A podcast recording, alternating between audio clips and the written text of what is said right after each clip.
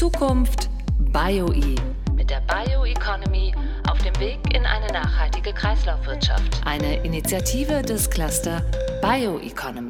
Willkommen zurück bei Zukunft Bio I. In diesem Podcast sprechen wir über die Bioökonomie.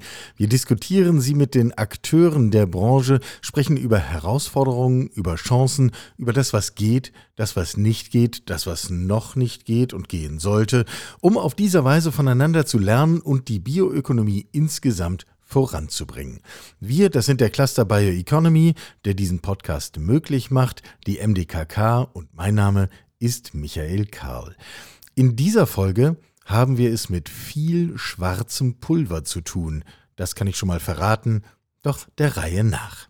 Bioökonomie ist für mich die Möglichkeit, neue Geschäftsmodelle aufzubauen und profitabel zu betreiben. Das sagt Tobias Wittmann. Er ist Gründer und CEO von Suncoal. Unser heutiger Gast, Herr Wittmann, wie schön, dass Sie da sind. Ich freue mich auch sehr. Man kann Ihrer Webseite entnehmen, Sie stellen Kohlenstoffe her. Ist das nicht eigentlich das, was wir eigentlich vermeiden wollen im Zuge der Bioökonomie? Also wir müssen das erklären. Was machen Sie mit Kohlenstoff? Also es ist ganz richtig. Wir sind ein Technologieunternehmen und produzieren technische Kohlenstoffe. Der Unterschied zu vielen Kohlenstoffen, die man aus dem täglichen Leben kennt, ist, dass unsere Kohlenstoffe aus Biomasse gewonnen werden.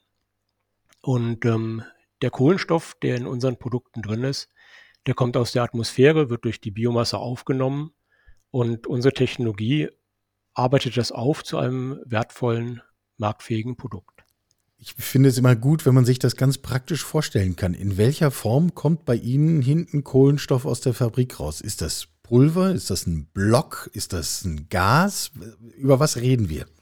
Wir reden über ein Pulver, also Partikel, schwarze, feine Partikel, die wir herstellen. Und das ist ein Rohstoff für die chemische Industrie. Die daraus dann wiederum was macht? Also der Hauptanwendungs Bereich sind äh, Gummiartikel. Sie können sich das ganz einfach vorstellen. Wenn Sie in der Küche ein Gummiband haben, dann ist das sehr elastisch. Das heißt, Sie können es sehr weit dehnen und irgendwann reißt es. Aber wenn Sie das vergleichen mit den Autoreifen zum Beispiel an Ihrem Pkw, dann stellen Sie fest, das sind sehr harte äh, Gummiartikel und den Unterschied macht der Kohlenstoff. Das heißt, durch äh, die Mischung von Kautschuk mit Kohlenstoff, verstärkenden Kohlenstoffen, entsteht halt eine, eine große Härte bei gleichzeitiger Elastizität und Sie können dann Performance-Produkte wie zum Beispiel Autoreifen, aber auch Fensterprofile herstellen. Am Schluss ist es dann ganz greifbar. Ne? So ein Auto, das heißt, der Autoreifen ist nur schwarz, weil ich da Kohlenstoff rein tue? Auch, ja, auch. Und das ist der zweite Anwendungsfall. Ähm, Sie können natürlich auch unseren Kohlenstoff verwenden, um äh, Materialien schwarz zu färben ob das jetzt Ihr Laptop ist, Ihre Handyhülle ähm, oder auch der Autoreifen. Die Schwärze kommt von schwarzem Kohlenstoff und traditionell wird er aus äh, Öl gewonnen, also aus fossilen Ressourcen. Und durch unsere Technologie können Sie aus einem Baum, aus Holz, ähm, ein Schwarzpigment herstellen, was Sie dann zum Beispiel in Ihrer Handyhülle oder in Ihrer Laptoptasche ähm, wiederfinden. Gucken wir also setzen wir den Rundgang fort, gucken wir ans andere Ende, in den Anfang der Produktion. Sie haben gesagt, Sie machen das aus Biomasse. Stelle ich mir vor, dass die Müllabfuhr einfach die Biotonnen bei Ihnen ausleert oder wie ist das ganz praktisch? Ja, Biomasse ist natürlich ein sehr breites Feld. Also angefangen von der Biotonne, die natürlich sehr niederwertig ist, weil alles, was man irgendwie im Haushalt hat und loswerden möchte und was Grünes kommt da rein, hin bis zu sehr hochwertigen Rohstoffen. Ähm, bei uns ist es so, wir stellen ja hochwertige Kohlenstoffe her. Das heißt, wir haben besondere Anforderungen an unseren Rohstoff, den wir einsetzen. Und wir haben uns dort spezialisiert auf einen Holzbestandteil, ähm, das Lignin. Lignin ist mit ungefähr 30 Prozent in jedem Baum vorhanden, den man im Wald findet und ist ein Nebenprodukt der Zellstoffherstellung. Das heißt, immer wenn ein Papier hergestellt wird, gibt es ungefähr ähm, es gibt eine Menge Lignin, die dort anfällt und diesen quasi Reststoff der Zellstoffherstellung, den verwerten wir und arbeiten den auf zu einem hochwertigen Kohlenstoff. Mhm. Das heißt, da freut sich noch irgendjemand anders, dass er nicht teuer für Entsorgung bezahlen muss, sondern dass auch noch in weitergehende Kreisläufe geht. Genau, das ist ein klassisches Kreislaufkonzept. Äh, weltweit kann man ungefähr 20 Millionen Tonnen Lignin ohne Probleme aus den bestehenden Prozessen verfügbar machen. Die werden heute verbrannt zur Energieproduktion. Durch unseren Ansatz kann man aus diesen 20 Millionen Tonnen erneuerbaren Kohlenstoff herstellen in ungefähr der gleichen Menge und äh, hat einen wertvollen Rohstoff für die chemische Industrie und ersetzt ähm, Rohöl als Rohstoff. Kommen wir zu dieser Ersetzensfrage. Ähm, also ich unterdrücke jetzt die Frage, kann es das vollständig ersetzen? Denn wenn Sie nicht davon überzeugt wären, dass es das kann, dann würden Sie Ihre Firma nicht betreiben. Also stelle ich die Frage gar nicht so schlicht, sondern äh, gebe Ihnen ein Zitat. Auf Ihrer eigenen Webseite suncoal.com steht, da steht ja immer viel, wenn der Tag lang ist, aber da steht, es geht um die technische, ökonomische und ökologische Vorteilhaftigkeit gegenüber den Prozessen und Materialien, mit denen wir bislang zu tun hatten. Das heißt, Ihr Kohlenstoff ist besser als der, den wir klassischerweise aus Erdöl gewinnen? Ja, ähm, und zwar in mehreren Dimensionen. Sie haben das ja gerade schon angesprochen. Also einmal ist es natürlich so, ähm, dass aller Kohlenstoff, der bei uns im Produkt drin ist, der kommt aus der Atmosphäre, aus äh, der Luft. Das heißt, wir haben hier wirklich einen geschlossenen Kreislauf und äh, tragen keinen zusätzlichen Kohlenstoff in die Atmosphäre ein.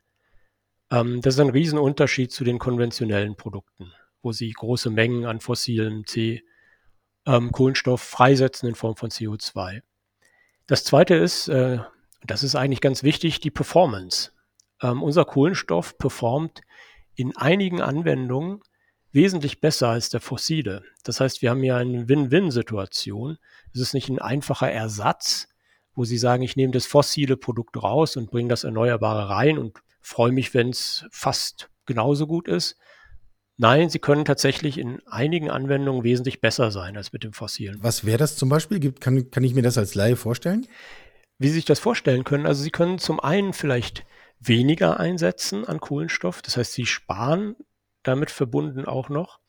In anderen Bereichen, in Bezug auf den Reifen zum Beispiel, ähm, stellen Sie fest, dass Sie in, in, einigen Bauteilen, wie zum Beispiel in der Seitenwand, ähm, ja Effekte produzieren können, die weniger Treibstoff verbrauchen, als wenn Sie herkömmlichen Ruß einsetzen würden. Und ähm, das sind alles Win-Win-Situationen, die man dort erschließen kann durch ein neues biobasiertes Produkt, was nicht nur ein, ein herkömmliches fossiles ersetzt, sondern eben in bestimmten Anwendungen einfach auch Vorteile in der Performance bringt. Und genau das wollen wir ja mit der Bioökonomie. Wir wollen ja einfach nicht nur das, was bisher gemacht wurde, grün machen, sondern wir wollen ähm, die Biomasse dort einsetzen, wo wir wirklich einen Benefit bekommen. Über den reinen CO2 ähm, ja, Impact hinaus. Und der dritte Bereich, was natürlich ganz wichtig ist, ist die Ökonomie. Ähm, wenn Sie eine Technologie wie die unsere anwenden, dann ist es nicht nur so, dass Sie CO2 sparen und eine bessere Performance bekommen, sondern äh, Sie können das auch günstiger machen als mit dem fossilen Ruß. Wir haben das ja gerade jetzt erlebt im Zuge der Ukraine-Krise, aber auch schon ähm, in der Corona-Krise. Die Preise für fossile Rohstoffe sind sehr volatil, ähm, werden international gehandelt, sind teilweise auch, auch beschränkt in ihrer Verfügbarkeit mittlerweile. Das haben wir mit der Biomasse im Augenblick auf nicht. Und äh, insofern haben sie eine ganz andere Volatilität der Preise und äh, zu vielen Marktzeiten bereits jetzt einen Kostenvorteil. Über die Ökonomie reden wir gleich noch mal ein bisschen vertieft. Aber erlauben Sie mir die schlichte Frage, wenn das auf der Produktseite tatsächlich technisch überlegen ist, mindestens gleichwertig in Teilen überlegen, warum kommt jemand auf die Idee, heute noch Erdöl für solche Prozesse zu verwenden? Das ist ganz einfach. Wir haben ja eine Transformation des Systems. Ähm, der Markt für funktionale Füllstoffe, die erdölbasiert hergestellt werden, sind etwa 14 Millionen Tonnen weltweit. Das heißt, dahinter steht eine große Industrie, die auch diese Verfahren natürlich exzellent beherrscht und äh, sehr kostengünstig anwenden kann. Die biobasierten Verfahren sind jung. Es gibt wenig Referenzen und äh, im Fall unserer Technologie auch nur sehr, sehr kleine Anlagen im Augenblick. Und insofern ist das eine Frage der Zeit, bis äh, sowas dann auch im 100.000, eine Million Tonnen Maßstab verfügbar wird. Und da arbeiten wir dran. Ähm, heute ist man schlichtweg gezwungen, die fossilen Materialien einzusetzen, weil es keine Alternativen gibt. Ähm, geben Sie uns mal eine Vorstellung, wie viele Tonnen können Sie herstellen? Sie haben gesagt, 14 Millionen Tonnen ist der gesamte Markt. Ja, dazu vielleicht noch ein paar Worte zu unserem Geschäftsmodell. Die Suncool Industries ist selber kein Hersteller dieser Rohstoffe im industriellen Maßstab. Ähm, wir sind ein Technologieunternehmen, das können Sie vergleichen mit einem Architekturbüro.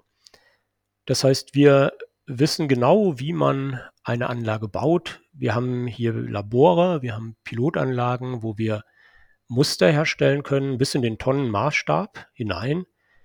Ähm, unsere Kunden sind aber Unternehmen, die dann solche Anlagen im industriellen Maßstab bauen und betreiben.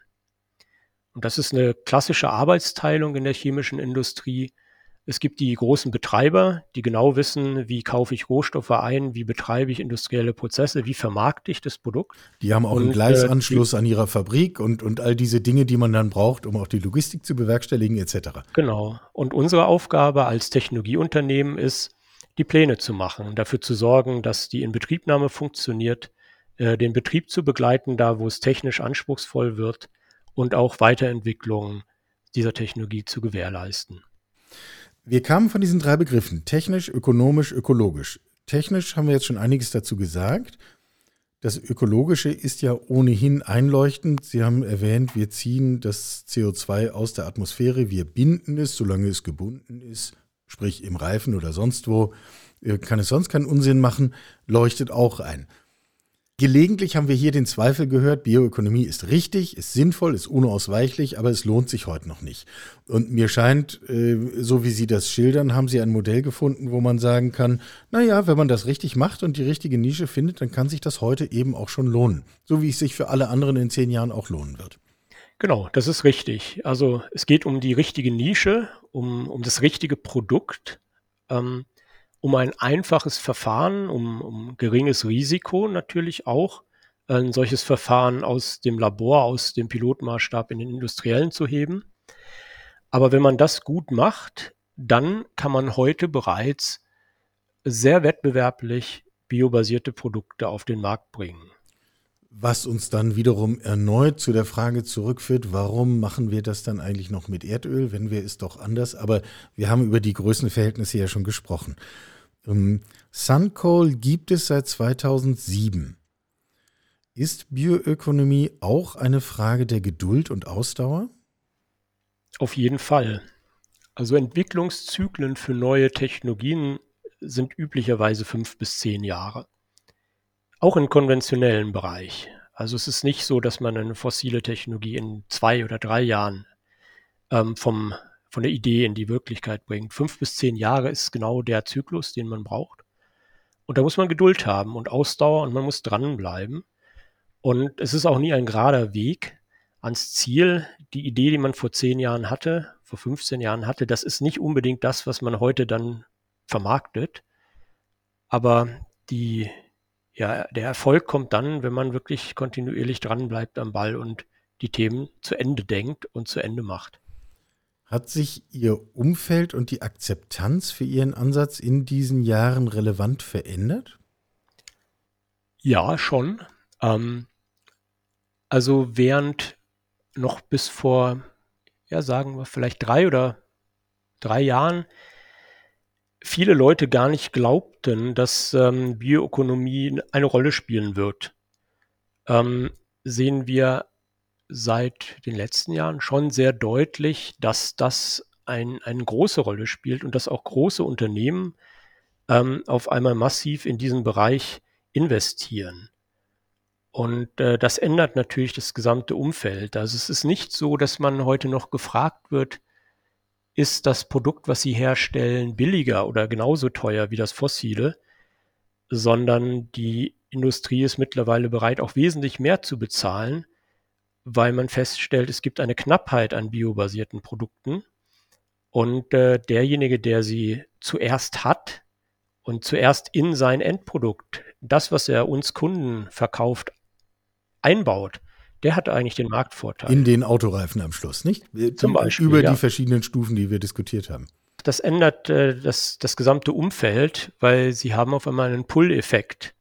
Der kommt vom Endkunden, von den großen Automobilkonzernen auch, die ihre Autos grüner machen wollen. Nicht nur Elektroantrieb, aber auch die gesamten Materialeintrag soll biobasiert sein oder zumindest äh, recycelt. Und das führt natürlich zu einer Nachfrage nach Technologien, wie wir die anbieten.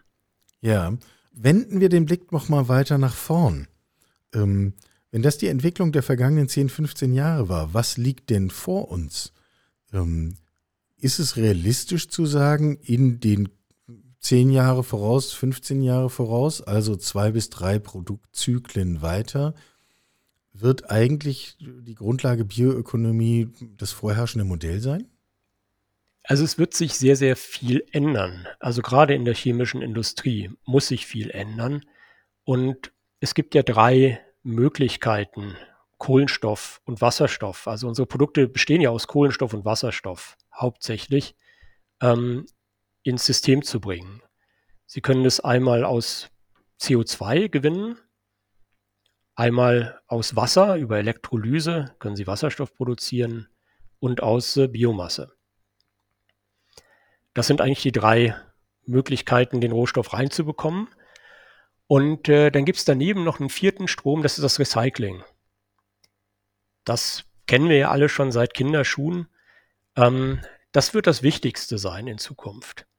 Ähm, da gibt es viele Studien, die das schon vorhersagen. Das Recycling, und zwar das hochwertige Recycling, nicht einfach etwas immer schlechter machen, sondern das sogenannte Upcycling, das wird den größten Beitrag leisten zur Umstellung des äh, ja, Materialwirtschaft von fossil auf äh, erneuerbar, äh, rezyklierbar. Und äh, dann werden wir sehr viel Wasserstoff bekommen und wir werden auch sehr viel Kohlenstoff aus CO2 bekommen. Die Biomasse wird auch eine Rolle spielen, aber es wird nicht die tragende sein.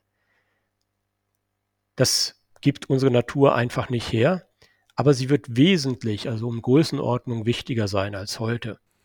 Und wo sehen Sie dann sich selbst und Ihr Unternehmen in dieser Entwicklung? Bleiben Sie bei Biomasse und sagen, da ist genug Größe, wir können wachsen, wie es nur geht, da ist für uns allemal Platz? Oder haben Sie eigentlich schon Upcycling-Produkte in Ihrem Labor? Nein, wir sind ein Biomasseunternehmen. Also die Biomasse, das ist ein, ein massiv wachsender Markt. Ähm, gerade die, die Verwendung von Biomasse nicht zur energetischen Nutzung, sei es Kraftstoff oder Dampf, Wärme, Strom, sondern die Nutzung von Biomasse, um Materialien herzustellen. Das ist ein super Markt, der wächst. Und da haben wir unsere Kernexpertise, da haben wir unsere Referenzen und in dem Markt können wir überdurchschnittlich gut wachsen. Sehen Sie auf mittlere Sicht, also bleiben wir bei diesen 10, 15 Jahren, sehen Sie da auch noch einen Raum für, für jemanden, der sich genau diesen ganzen Prinzipien der Bioökonomie bewusst verschließt? Oder ist das eigentlich alternativlos und wir müssen uns früher oder später ohnehin alle auf diesen Weg machen? Also ich bin überzeugt, dass wir um diese Umstellung von fossil auf erneuerbar nicht, nicht darum herumkommen. Das, das wird nicht klappen. Ähm, ich habe ja schon gesagt, die, die Rohstoffquelle, das kann natürlich auch Recycling sein, das kann CO2 sein oder Was, äh, Wasserstoff.